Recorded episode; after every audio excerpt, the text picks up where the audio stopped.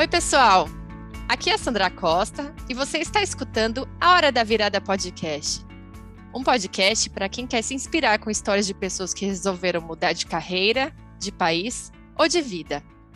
Essa é a segunda temporada deste projeto e eu estou muito feliz de dizer que as horas da virada que a gente vai acompanhar ao longo dos próximos episódios são de pessoas que resolveram mudar de país e que, inevitavelmente, acabaram mudando de perspectiva de vida. Seja por motivo profissional, acadêmico ou pessoal, são histórias marcadas por muita coragem, determinação, resiliência e curiosidade pelo mundo. A primeira história desta segunda temporada conta com uma convidada que vem construindo um novo percurso profissional como responsável, no LinkedIn, pelas estratégias de comunicação para a gestão de crise na Ásia. Ela vive em Singapura há quase um ano e vem acumulando histórias interessantes a partir de um ponto de vista de uma executiva brasileira trabalhando com stakeholders preponderantemente asiáticos. Vamos agora conhecer mais sobre a hora da virada da Érica Firmo. Seja bem-vinda, Érica. Obrigada, Sandra. É um prazer poder participar do A Hora da Virada. Eu, eu adoro os episódios, já escutei alguns, ainda preciso é, terminar, né, de conhecer a história de todas, mas é um prazer estar aqui. Poxa, que legal! Obrigada pela audiência, Érica. E eu queria começar essa conversa te perguntando como é que surgiu a oportunidade de você trabalhar na Ásia e como que você se preparou para esse começo, né, para essa mudança? Olha, a eu vou completar um ano aqui em Singapura logo mais, mas parece que foi ontem quando o meu marido ele veio me falar sobre uma oferta de emprego que ele recebeu para se mudar para cá. E, e, parecia um passo super certo para ele, né, de carreira e para mim, para ser muito sincera, parecia que era uma loucura, porque ia mudar a minha vida de virar a minha vida de ponta cabeça, né? Eu estava muito feliz no meu trabalho lá no Brasil e eu não planejava nem parar de trabalhar ou tirar um ano de sabático. Então, assim, para mim foi um momento de, de choque. O que, que eu vou fazer agora? Meu marido vai se mudar, eu fico no Brasil, eu vou junto. Qual, qual que vai ser o meu momento de, de vida, né? Eu estou casada há alguns anos já e eu planejo, obviamente, construir uma família com ele. Então, e naquele momento eu vi que a verdade é que não tinham muitos brasileiros trabalhando no exterior na área que eu trabalho, na área de comunicação. Então, eu naturalmente fiquei super nervosa com a coisa toda, né? E ainda mais pensando que eu me mudaria para Singapura, que é um país que o português não é a língua oficial, as pessoas falam inglês fluente aqui. É, passa a ser um desafio maior se você trabalha na área de comunicação, porque a cobrança, né, pela escrita, pela perfeição na, na, na fala, ela é ainda maior do que em algumas profissões, né? E naquele momento eu me vi ali numa, numa cilada, eu não sabia o que, que eu ia fazer. E optei por continuar pesquisando, a, na verdade, começar a pesquisar sobre se eu poderia fazer um MBA, fazer um mestrado. E eu também tive uma conversa muito franca com os meus chefes na época sobre o meu plano de mudança. É, eu trabalhava para o LinkedIn já há um pouco mais de três anos. É, eu contei que eu queria muito continuar na empresa e é uma conversa super tensa, né? Porque ninguém, ninguém quer receber um não.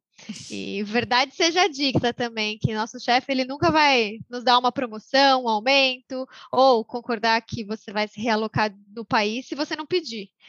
E aí, para encurtar a história, o LinkedIn ele tinha planos de abrir uma posição na mesma área que eu trabalhava, aqui em Singapura. Eu tinha a habilidade que eles procuravam, eu me apliquei para vaga, passei pelo processo seletivo e aqui estou hoje. Então foi esse esse o meu momento de, de mudança e de indecisão e de nervosismo. É, é bem revigorante, né? Você começar um, uma oportunidade do zero num país diferente, mas acho que ninguém conta os perrengues para você chegar lá. Mas esse foi meu processo. Poxa, Erika, isso é muito interessante, né? De você. Claro, né? Você veio construindo a sua carreira, ou seja, você estava preparada para a posição e de você também externalizar essa vontade e falar aquilo que você desejava, né? Isso eu acho que fica como uma coisa muito interessante para quem está escutando, porque às vezes surge receios de como abordar isso, dentro da própria empresa, ou então para as pessoas conhecidas, enfim, é, acho que é um, é, realmente a gente tem que falar o que quer, né? Mas, Érica, como que foi esse seu processo? Foi chegar, né, em Singapura e a adaptação num novo país tão diferente? O que, que foi mais difícil nesse período? Eu já morei fora do Brasil, é, em uma outra oportunidade, um passei um pouco mais de um ano de uma temporada em Boston, também transferida por outra empresa que eu trabalhava. E hoje, quando eu olho, né, um ano depois aqui em Singapura e olho para a minha experiência em Boston, eu vejo que são experiências completamente diferentes principalmente culturalmente, né? Então, esse foi o meu maior processo de, de adaptação e o maior desafio que eu enfrentei quando eu cheguei aqui. É, eu vim para cá com um cargo de responsabilidade muito maior. Eu trabalho hoje com comunicação externa e gestão de crise para a Ásia. Gestão de crise para a Ásia inclui, inclusive, China. Então, assim, é bastante trabalho, é bastante desafio numa cultura que eu não conheço e que eu não estou adaptada. E, e esse processo de entender é, como, como as pessoas se comportam, como o mercado se comporta, você muda o eixo seu eixo do mundo muda completamente, você passa a estar do outro lado, né? Então, o que, que importa para a China? O que, que importa para os mercados asiáticos? Como é que a Índia está posicionada no mercado econômico? Como é que a Austrália também é, se comporta? Tudo isso eu precisei aprender de uma forma rápida, porque eu já cheguei trabalhando. E, e, esse foi o desafio, foi, foi realmente entender o contexto local durante um processo de mudança pessoal para mim. Você tem que empacotar as suas coisas, você tem que guardar suas roupas, você tem que leva o cachorro, não leva o cachorro com você, e aí tira o visto, demora para tirar o visto, aí pandemia, aí os o país fecha, aí é o Minicron. Então, é, todo esse processo de adaptação cultural é, atrelado né, ao, ao, seu momento pessoal de vida faz com que, com que o desafio aumente ainda mais. E você comentou, né, na nossa conversa prévia, Érica, que você tinha um desafio bem específico na China, né? Bom, e, o teu cargo está relacionado a crises. O que, que você vê de mais diferente numa gestão de crise que você exerceria no Brasil, e isso que você tem vivenciado aí em Singapura, justamente no relacionamento com esses países?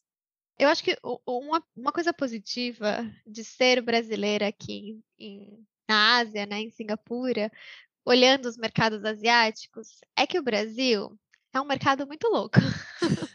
Se você trabalha no Brasil, você consegue trabalhar em qualquer lugar do mundo, porque nós somos extremamente criativos, a gente consegue ter ideias para fazer a mesma coisa de 10, 10 formas diferentes. Porque o Brasil é assim, precisa de jogo de cintura, precisa de criatividade, é, você precisa ter o um jeitinho brasileiro, né? Então, é, eu acho que eu, eu ser uma brasileira aqui na Ásia é um processo de aprendizado, mas eu também trago comigo muitas das habilidades que eu desenvolvi no Brasil, que todos nós, eu tenho certeza que temos. Mas, realmente, a, a, a, gestão do seu trabalho no dia a dia, nem só a gestão de crise, a gestão do seu trabalho no dia a dia é muito diferente. Porque, culturalmente falando, então, como é que você se comporta hoje numa reunião de Zoom no Brasil? Você nem pensa sobre isso. Você vai lá, entra na reunião, bate um papo de cinco minutos, conversa sobre o clima, sobre o carnaval, sobre o que está acontecendo na política, entra na reunião, fala o que tem que falar e bola para frente. Não é assim que funciona na Ásia. Cada país, cada região tem a sua peculiaridade. E você, como uma estrangeira, precisa, né, de certa forma, é, a princípio, né, respeitar as culturas locais. Sempre você respeita. E você vai se enquadrando e se encaixando naquele contexto, né? Então, né, como um todo, né, na Ásia, é, há um padrão, padrão hierárquico a ser respeitado. Então, a forma como você se dirige para para oficiais do governo, para a imprensa, que eu trabalho muito, mesmo reuniões internas, é muito diferente de como você faria no Brasil.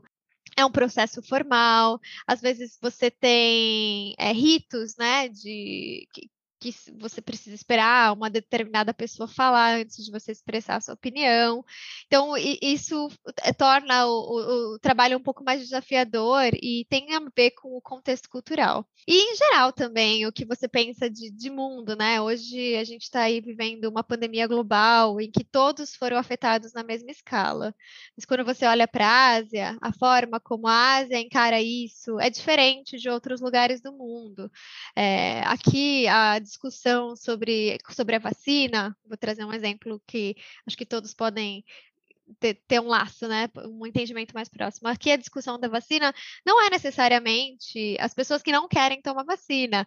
A discussão aqui é quando eles vão conseguir distribuir mais Coronavac, que é a vacina da China que é a que as pessoas mais confiam aqui no, no Sudeste Asiático. A discussão aqui é porque as pessoas não querem tomar Pfizer. é muito diferente. E, e, a forma também como o governo conduz. Então, o governo de Singapura está fechado até hoje. Você precisa de um visto de trabalho ou residente para entrar aqui. E as pessoas acham isso admirável. Elas ficam muito felizes com o governo que está controlando é, cada passo que é dado em, na em relação à pandemia, elas ficam felizes em ver que elas é, tem alguém olhando por elas, mesmo que isso signifique que elas não vão sair do país por alguns anos, ou que isso signifique que você não pode sair com mais de cinco amigos, que é o caso aqui hoje, só passear com cinco pessoas. E isso é um choque cultural para mim. Eu olhando daqui, nesse hoje eu estou gravando, né? É uma segunda-feira de carnaval, eu olho os meus amigos é, indo em festas, fazendo churrasco, tentando né, curtir o carnaval da melhor forma possível no contexto atual, e eu não posso sair com muitas pessoas. Então, assim, são essas pequenas coisas que fazem com que isso impacta no trabalho, no seu dia a dia, mas são essas pequenas coisas que fazem com que o seu olhar para o mercado, o desafio, ele muda. E isso vai e afeta o seu trabalho também, de alguma forma. E, Érica, como que tem sido a integração com a cultura local? O que, que você tem feito de diferente no teu tempo livre? Como que você está fazendo para conhecer pessoas? Ah, bom, a realidade do Brasil e de Singapura são completamente diferentes, seja no aspecto cultural, político é, e econômico, né?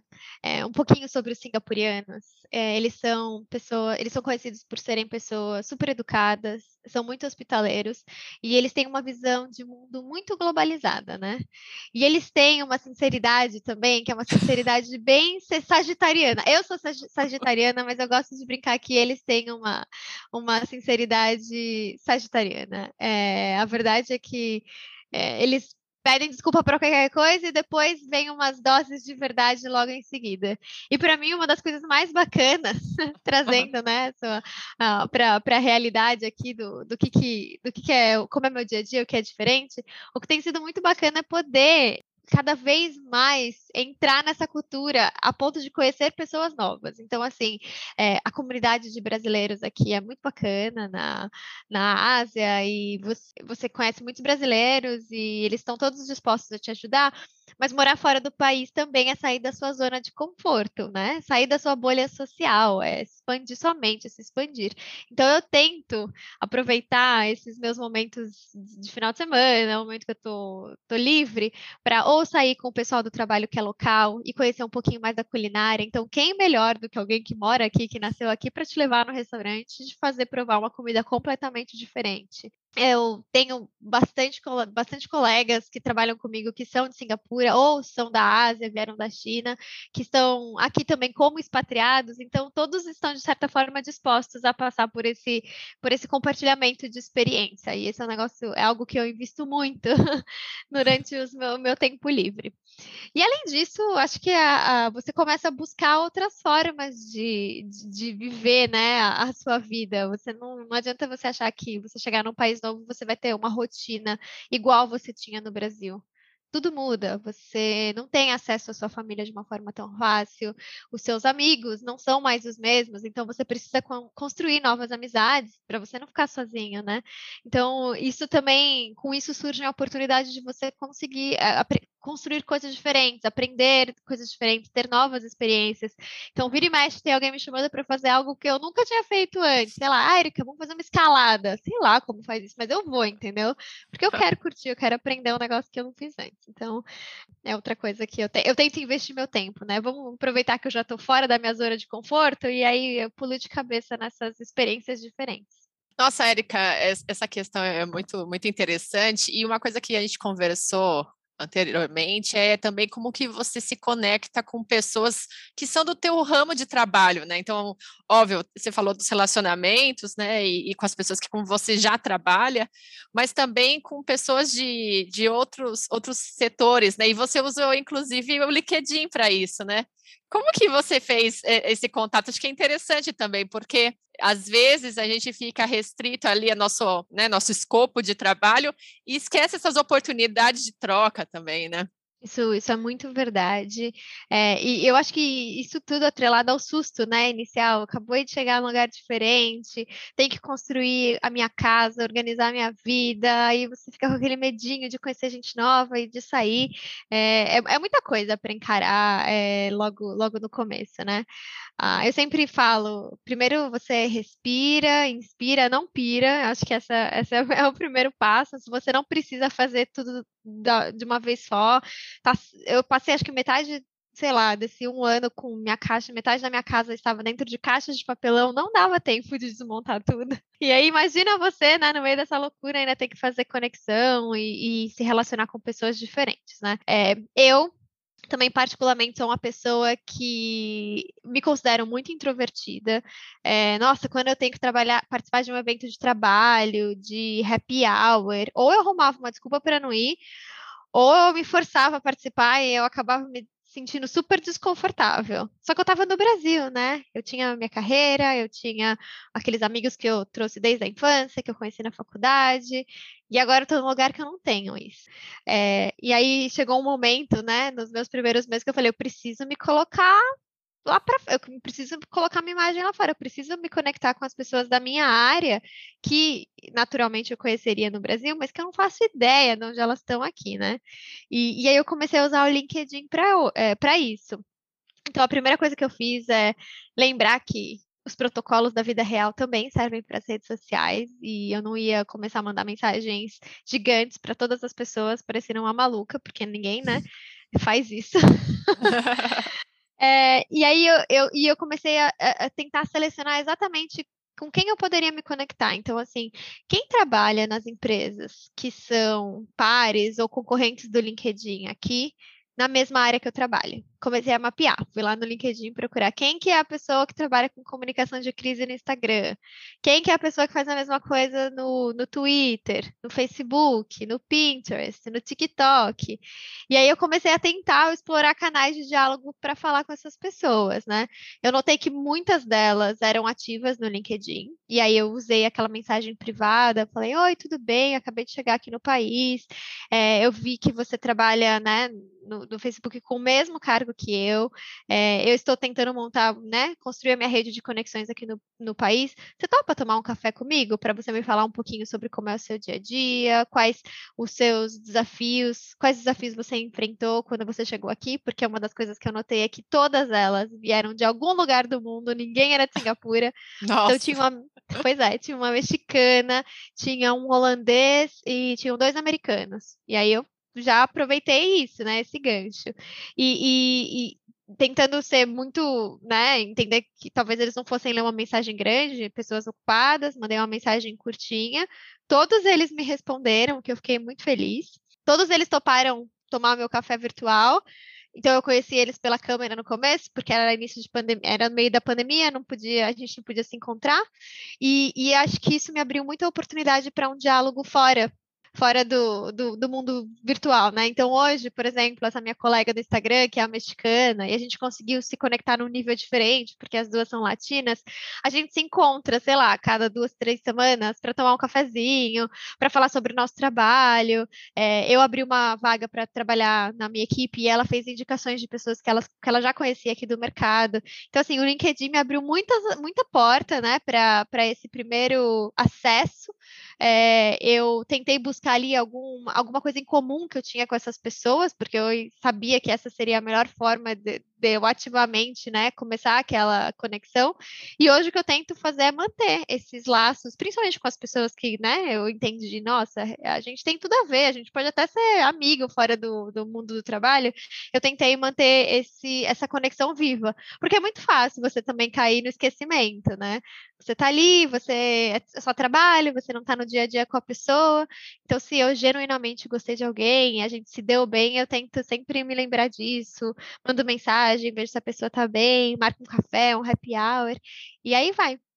E, Érica, óbvio, né? Você falou que parece que foi ontem que você fez essa mudança, mas eu imagino que já tem algumas questões que já ficam como aprendizado dessa experiência que você está tendo, né? O que, que você percebe que a Érica já se transformou ao longo dessa, desse processo? E o que, que você pensa em carregar com você para os teus próximos desafios? Olha, Sandra, eu acho que viver em um país diferente é uma experiência incrível. Acho que as pessoas acham que é, é, elas glamorizam muito e não é bem isso. Acho que a experiência é incrível é você poder viver tudo, o perrengue, o momento que as coisas dão certo. Normalmente no começo dá mais errado do que certo. Então assim, viver a experiência é algo que eu tenho buscado bastante, né? E, e eu também devo dizer que ser imigrante é para os corajosos, para os corajosos. Você precisa ser quase que, que um guerreiro. Uma vez eu li, inclusive, que aqueles que mudam de país nunca mais têm um país. E eu meio que estou sentindo isso na pele, porque eu acabei de voltar do Brasil, passei uma semana e meia lá com a minha família no Natal, e eu amo o Brasil e eu amo demais as pessoas que estão lá, mas foi estranho, porque eu não senti que eu pertencia àquele lugar mais. E eu também não sou singapuriana, então eu não tecnicamente pertenço aqui, né? Então, acho que é, essa é uma outra visão que eu tenho, é, que tem me transformado, né? É onde eu pertenço, eu preciso pertencer a algum lugar ou eu me basto? E talvez uma lição aqui que eu vou carregar comigo para os meus próximos desafios. Eu estou aqui falando, né? Nem completei um ano em Singapura, pretendo ficar aqui muitos, muitos anos mais. Mas uma lição que eu acho que eu consigo carregar é que, é, além, né, de você estar aberto para viver a experiência incrível e você também se vê, entender que você é o seu centro de mundo, do mundo, e você não tem mais, né, que ficar ligado a um país necessariamente, acho que isso você aprende muito. Uma outra coisa é que eu aprendi que às vezes você precisa dar um passo atrás para depois dar dois passos para frente, né? E, e, e, eu acho que para mim o passo atrás significa sair e olhar a sua vida de um outro ângulo, né? Ter uma visão mais ampla da situação eu vim para cá, como eu disse, com um trabalho que eu, gostava muito no Brasil e eu estava muito confortável fazendo a, a posição de gerente de comunicação do Brasil para o LinkedIn. Eu tinha meus amigos, a minha rede de conexão. E aí eu cheguei aqui e eu percebi que, poxa, sou muito privilegiada de ter um emprego e de ter uma oportunidade em Singapura, mas eu não tenho todas as respostas. Eu vou ter que aprender. E eu vou ter que estar aberta para aprender. Aprender com pessoas novas, aprender uma nova cultura, aprender um mercado novo e errar. Então, assim, para mim, demorou para eu cair essa ficha, né? Que eu teria que dar dois passos para trás, que eu tinha que sair da minha zona de conforto, que eu tinha que entender que eu não era mais a Érica, super especialista de comunicação no Brasil, que eu era a Érica, que acabou de chegar na Ásia, tinha que aprender as coisas do zero, e começar a ver a situação com outros olhos e ver que, que o meu trabalho, o meu momento, ele vai muito além, né, do, do, do que eu tinha como reconhecimento de sucesso para mim. Esse meu momento é o meu momento de, de aprender, meu momento de explorar. E que daqui a pouco talvez eu tenha uma, sei lá, um momento que eu falo, nossa, eu sei o que eu estou fazendo, eu vou ser bem sucedida nessa profissão e nesse momento, mas que agora, vivendo o hoje, eu não sei de nada. e eu estou, assim, os dois passos atrás ainda. Eu não sei quando eu vou dar dois passos para frente. Mas é, eu estou disposta e aberta a, a, viver esse momento, essa experiência e aprender muito com ela. Então, é, acho que esse outro, é outra coisa que eu vou carregar comigo para os próximos desafios. Se por um acaso eu mudar de país, ou sei lá, mudar de carreira em algum momento da minha vida. Nossa, isso é muito legal, Érica, porque ao mesmo tempo que dá um baita medo, justamente por ser um desconhecido, te dá uma liberdade muito grande, né? De, de realmente perceber que tá, você vai vai ter ali o desafio, mas você vai passar por ele e, e enfim, isso faz parte de toda a caminhada aí da, da, da, construção de uma vida interessante, né? Então, acho que é muito legal te ouvir e, e entender que esses passos que a gente dá para trás, que todo mundo passa em algum momento por eles, realmente fazem com que você tenha mais segurança para seguir em frente, né? Muito legal. Ô, Érica, é, vamos agora para os quadros? O primeiro é o Dica da Hora. Então, eu queria saber se você tem algum livro, alguma palestra, algum filme que, assim, te fizeram refletir sobre esse momento que você está vivendo, ou algum momento de mudança que você passou bem significativo? Eu tinha uma lista de, de leituras e de, de autores que foram sugeridos por amigos, colegas de trabalho que tiveram ou têm experiência internacional. E eu queria muito ter lido todos os livros e não consegui nem chegar na metade. Uh, mas teve um especial que eu achei muito prático, que, que, que eu, eu, gosto, eu gosto muito de principalmente livros, né, que me ajudam a, a, guiar minha carreira, eu gosto de muita praticidade. Então, aqueles livros que te ensinam alguma coisa que você pode levar para o seu dia a dia.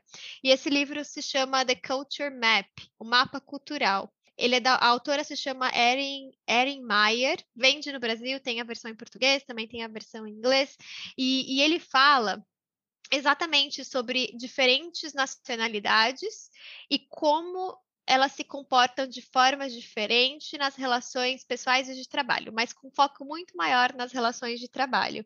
É, uma coisa bacana desse livro é que ele não tenta estereotipar, então ele traz um contexto histórico é, para explicar, né, é, porque eventualmente o, é assim que a pessoa se comunica, aquela uma pessoa daquele país determinado. Ele fala um pouquinho também sobre construção de confiança, ele fala sobre é, comunicação não violenta, ele fala sobre persuasão, sobre liderança. Você trabalha muitos anos da sua vida, mas o que você deixa mesmo, que eu acredito que você deixa, é a relação que você constrói com as pessoas. Às vezes não é fácil você se relacionar com alguém que está distante de você por conta da pandemia, principalmente, se conectando por é, reuniões de Zoom e que tem uma cultura diferente. Então, se você puder, né, ter ali uma dicasinha, algo que vai te, te, te ajudar a construir essa relação de confiança, que possivelmente pode se tornar uma relação de trabalho, esse, esse livro é ótimo para isso. Poxa, muito legal. É, eu não conhecia esse livro, Érica, e eu já tinha ouvido uma outra colega comentar dele e fiquei super curiosa. Eu vou atrás, definitivamente, porque parece muito bom mesmo. Érica, e você tem algum amigo ou amiga da virada para contar para gente que foi importante nessa tua trajetória até agora? Eu tenho muitos amigos que me ajudaram nessa, nesse processo de mudança e de transformação, né? É, muitos deles ainda no Brasil, então eu tenho amigas que, inclusive, fizeram a transição junto comigo, uma colega muito querida que foi para Toronto pelo Google. É, a gente se fala bastante, porque eu acho que a gente está vivendo momentos muito parecidos e a gente compartilha bastante do, do, nosso dia a dia, do que a gente aprendeu, que, qual que é o perrengue que a gente passou, é, os altos e baixos, principalmente os baixos. dia a dia. É, então, assim, é, uma, é muito bom ter uma pessoa que, que você se identifica, é muito acolhedora, é muito reconfortante. Então, assim, essa minha colega que se mudou, né, que foi para Toronto no mesma semana que eu vim para Singapura, ela é o meu ponto de contato para esses, esses momentos. Mas eu acho que toda a rede de, de, de contatos que eu construí no Brasil, né? Toda a minha rede de, de, suporte que eu já tinha, me ajudou bastante. Eu sei que é muito mais fácil para um imigrante entender melhor o que as dificuldades que o outro imigrante passa, mas se você tem uma relação de confiança com alguém, seja no trabalho, seja um mentor, é, seja alguém que, que te ajudou, sei lá, no momento da sua vida difícil, eu acho que você sempre pode recorrer a essas pessoas. E no começo né, sair do Brasil pode ser um processo muito solitário. Mas aí eu aprendi que ele é só solitário se você quer mesmo. Todo mundo está aberto e disposto a, a, te ajudar. Às vezes a gente não pede, às vezes a gente não pergunta, às vezes a gente não conversa, mas as pessoas estão ali dispostas, né? E, e hoje, por um acaso, aconteceu um negócio muito interessante, né? Eu tenho, eu consegui criar uma relação muito boa com várias brasileiras aqui em Singapura. E aí eu acordei e tinha uma mensagem no, no meu WhatsApp falando: Oi, Érica. O nome dela é Júlia. Falou: Érica, você não quer almoçar? Eu queria conversar com alguém, falar um pouquinho sobre o meu momento aqui, falar sobre carreira.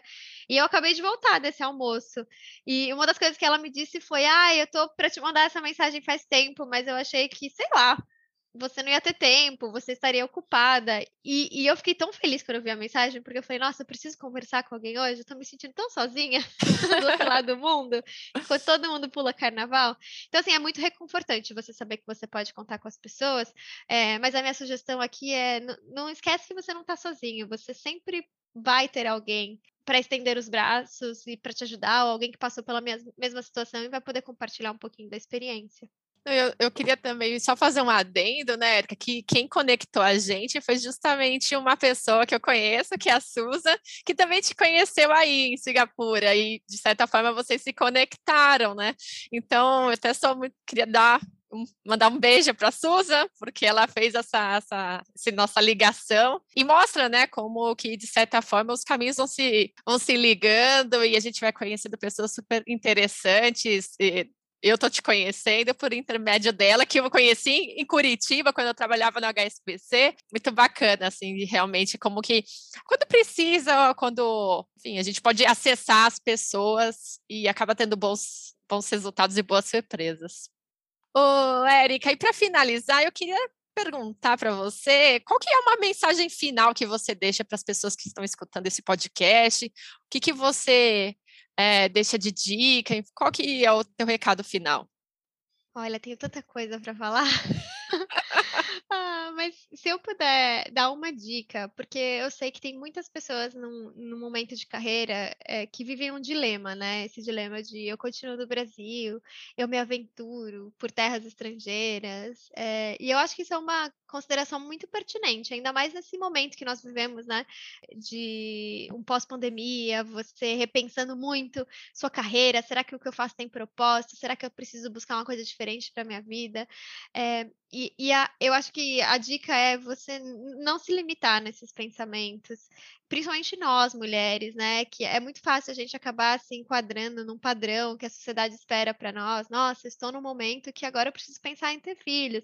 Nossa, estou no momento que eu tenho que repensar a minha carreira, porque, é, sei lá, eu preciso casar, ou qualquer qualquer coisa, bobagem que a gente construiu ali, aí ao longo né, desses muitos anos como sociedade, não se limita a esses pensamentos. Eu acho que é, é, muito importante você lembrar e ter consciência que a sua carreira e o seu sucesso é, estão diretamente ligados a você, aos seus talentos, aos seus esforços, tudo que você construiu ao longo de uma vida. Então, não se limite. Se você tem vontade de morar fora do, do, do Brasil, construir uma carreira em outro lugar, é, pesquise, é, não, não, não ache que você tem uma vida linear e uma jornada linear. É, tem outros caminhos e outros aprendizados que você pode né, é, optar por, por, por ter. Conecte-se conecte com pessoas que já passaram por isso, pessoas que você admira, pessoas que você acha que podem te ajudar a, a ter essa visão diferença, diferente e, permita-se, permita-se a ter uma escolha. Eu acho que não basta só acreditar, você precisa fazer seu, sua lição de casa, você precisa pesquisar, entender qual, como funciona cada país, como funcionam as regras de, de, de expatriação, como funciona para conseguir um visto de trabalho. É, mas para você avançar, né? Acho que você só, só depende de você todas nós somos né, merecedoras do nosso sucesso e conquista, e não, é, não existe uma prova maior de, do espaço que a gente ocupa hoje na sociedade como mulher, né? Mas não, não adianta você só achar que você aquele espaço que você ocupa tá ótimo. Então, de novo, não se limite. Acho que tem, tem um mundo a ser desbravado e você pode super fazer parte dele também, se você acha que é o seu momento de, de vida. Então, é isso. E se você quiser falar também sobre se mudar para Singapura, viver na Ásia, me chama no LinkedIn. Eu vou ficar muito feliz em poder me conectar com você. Ai, que incrível, Érica. Poxa, muito obrigada por todas essas dicas, essa tua experiência, né, de esse compartilhamento de experiência com a gente. Adorei te conhecer. Muito obrigada mesmo pelo seu tempo e por, pela tua história. Parabéns. Eu também, Sandra. Muito obrigada de novo pelo convite. Eu fiquei super feliz quando eu recebi sua mensagem. Eu torço muito para o sucesso do podcast. Eu, eu, quero muito escutar todas as mulheres dessa nova temporada, porque eu tenho certeza que eu vou ter muito a aprender. Eu acabei de começar a minha jornada de expatriada pela segunda vez. E quem sabe eu volto, sei lá, daqui a alguns meses, anos, para te contar como está sendo a minha vida por aqui. Mas Adorei. muito obrigada mesmo. Adorei. Obrigada, Érica. Esse foi mais um episódio da Hora da Virada Podcast. Todas as quintas-feiras, uma nova Hora da Virada para você nos principais agregadores. Não esqueça de dar o seu like e recomendar a Hora da Virada para um amigo ou amiga que possam curtir esse conteúdo. A Hora da Virada Podcast. Quando mudar, não é um sonho, mas uma escolha de vida.